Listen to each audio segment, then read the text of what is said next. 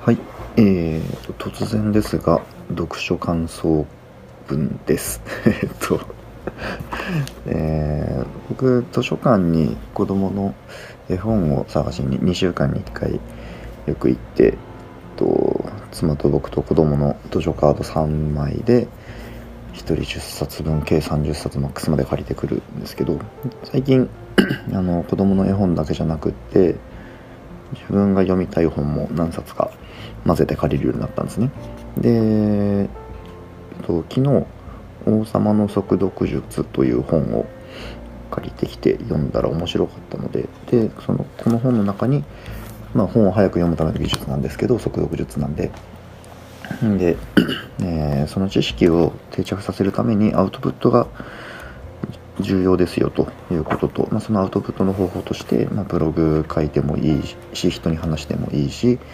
えーと、オーディオで、まあ、声で録音しておくとか、まあ、声でアウトプットするっていうのも重要だよっていうことがちょうど書いてあったのであちょうどいいやんということで、えー、今読み終わった直後なんですがざっとまとめるというか感想を話すっていうのをやろうと思いました。えー、ざっくりこの本で書かれている方法、まあ、速読の術、えーと、方法を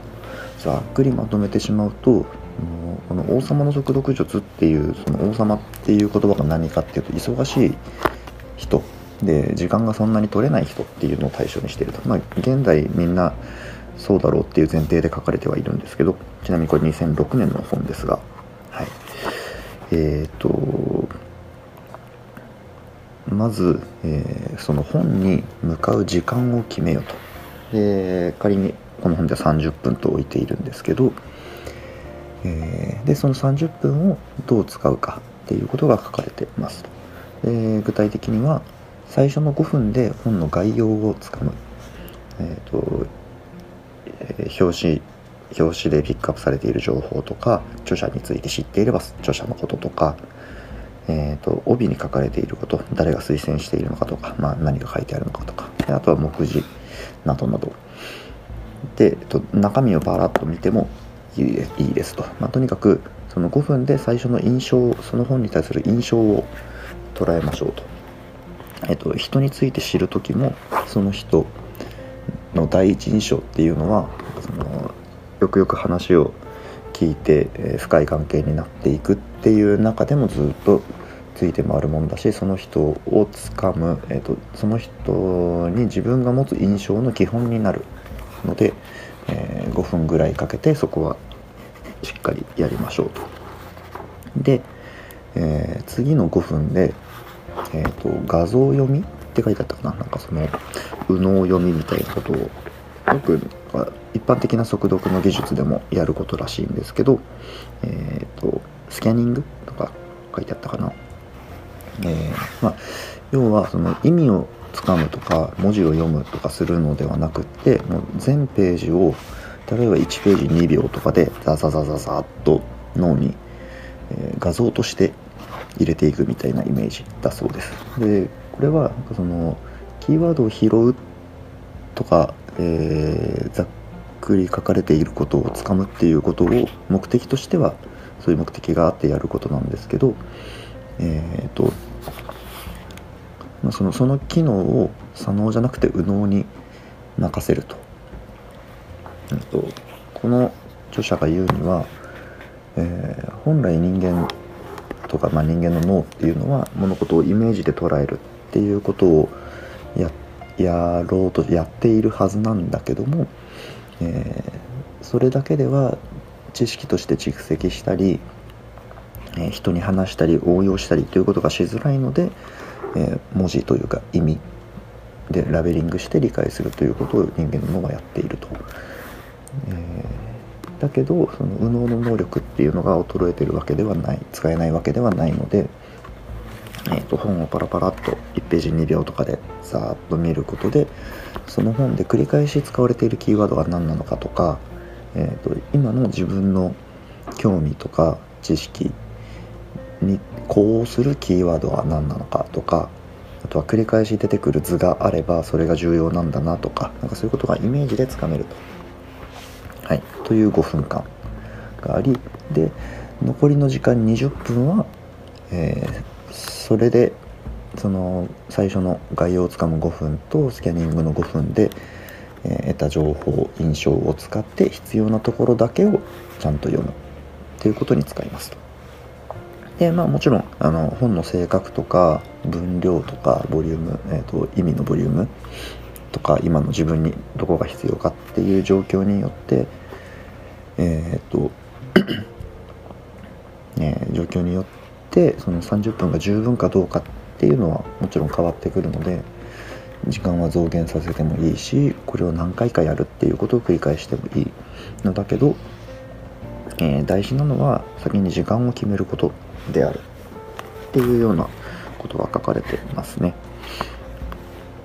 で、えっとまあ、その忘却曲線とかの話にも触れてるんですけど最初の、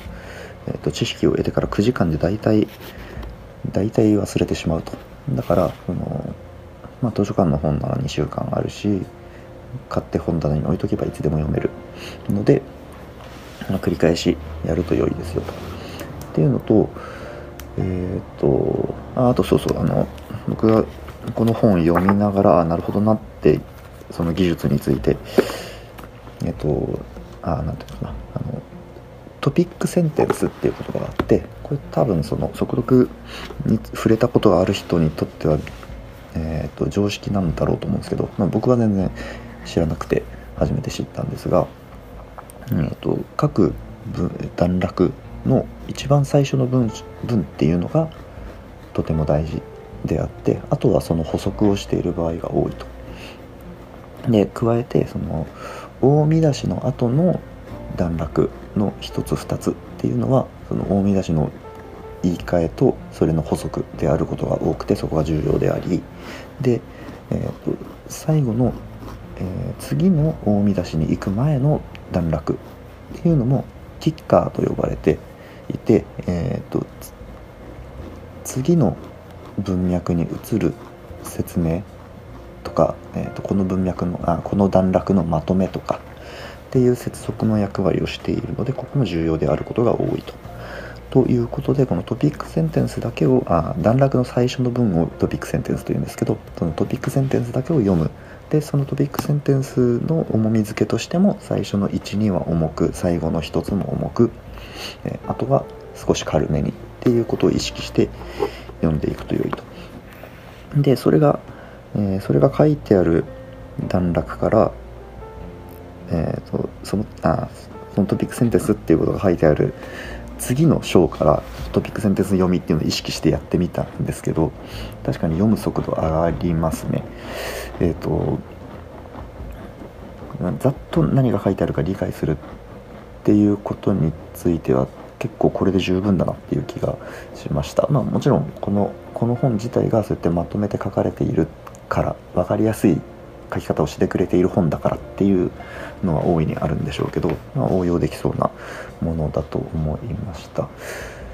で僕えっ、ー、とこの速読この本を読む前からそこそこ読むスピードは速い方だったんですけどその今思うとその均等な速さで文章をガーッと眺めているような感じだったんですね。で自己評価としては全然あの読んでいるはずなんだけど全然頭に入ってないな知識として使えないなとか、えー、漠然と読んでしまってちょっと、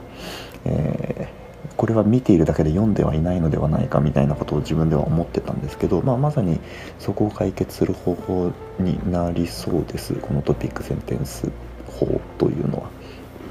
うん、であとその、えー、そうそうこの本に書かれていることでとても大事なことがその全部読むっていうことはそんなに重要ではないと。そのその本に書かれている100%を読んで100%理解するっていうことは、えー、なんだろう情報本っていう情報にすっごい価値があった例えば明治時代とかだったら